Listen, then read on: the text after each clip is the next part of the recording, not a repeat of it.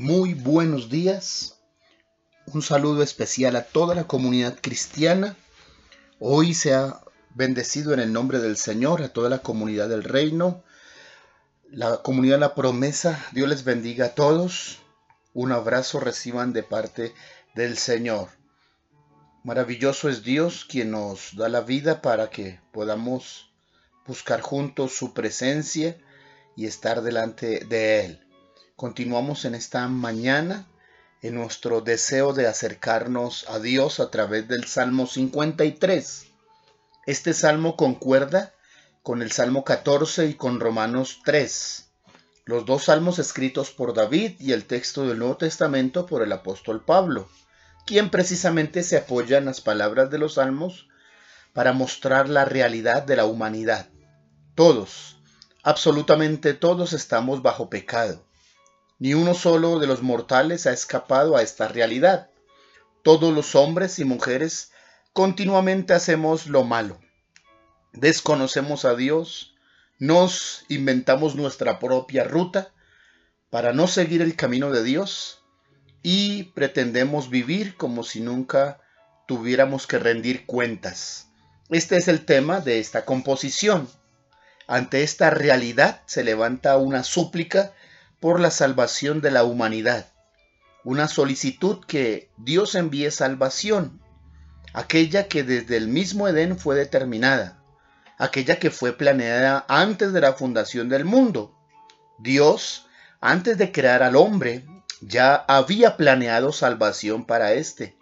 Se trata de amor, no de equivocación. Amar determina riesgo. Dios nos amó y nos ha demostrado este amor dándonos salvación en Cristo. Es como decir que los que aún no han nacido y que hoy o mañana comenzarán la vida, llegará un momento en su vida en que decidirán por sus propias facultades. Y en estas decisiones, desafortunadamente, no faltará el pecado. Pero Dios, que es rico en misericordia, ya había provisto una salida a esta caída espiritual por medio de Cristo Jesús. Para David, autor de este salmo, la salvación estaría por venir. Solo estaba escrita bajo promesa.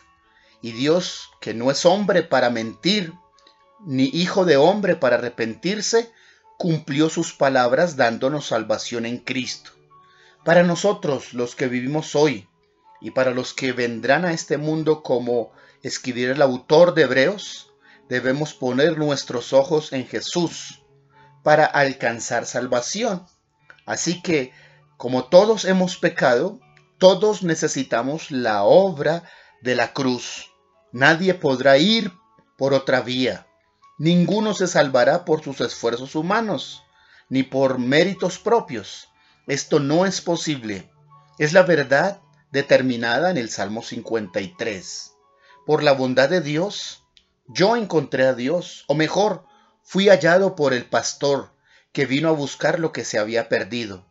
Cambié de muerte a vida, fui perdonado y ahora decidí no volver a dejarle. Mi decisión es seguirle por la eternidad. El verso 2 señala que buscar a Dios es ser entendido. No buscarle por el contrario es insensatez, es decir, una locura espiritual.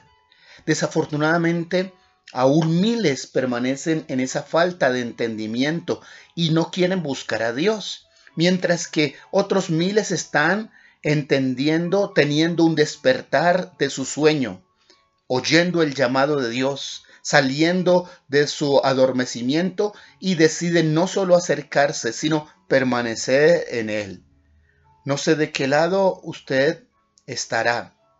Seguro que eh, si está oyendo este devocional o ya despertó o está en el proceso de iniciar una nueva vida, aquella que Dios planeó que usted viviera y se estaba perdiendo por permanecer en el pecado.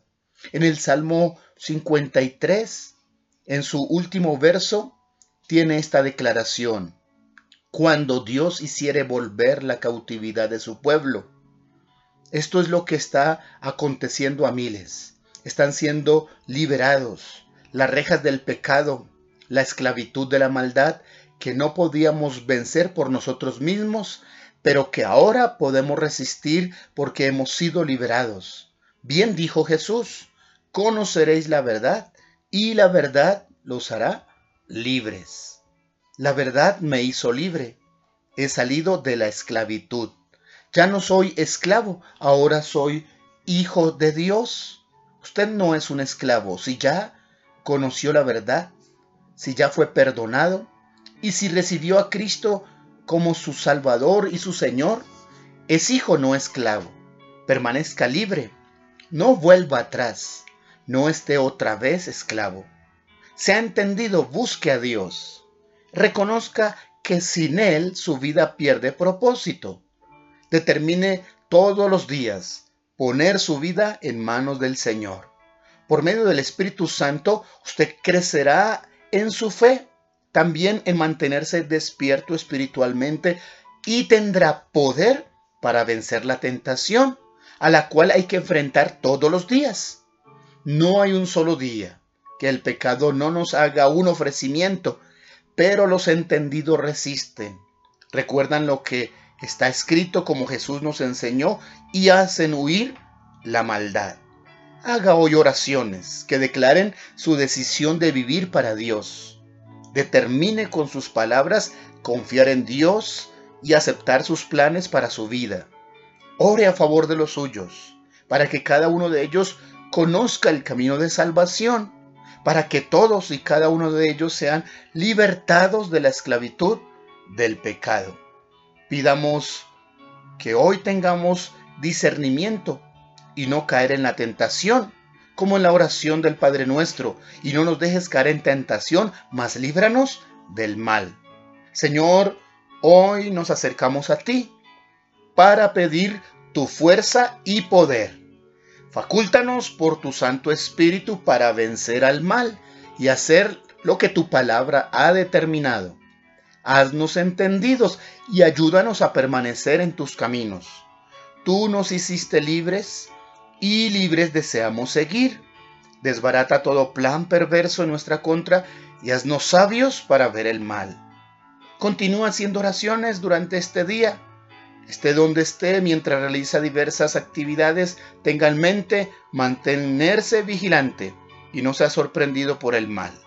Que Dios bendiga y guste hoy usted de la gracia y de la misericordia de Dios.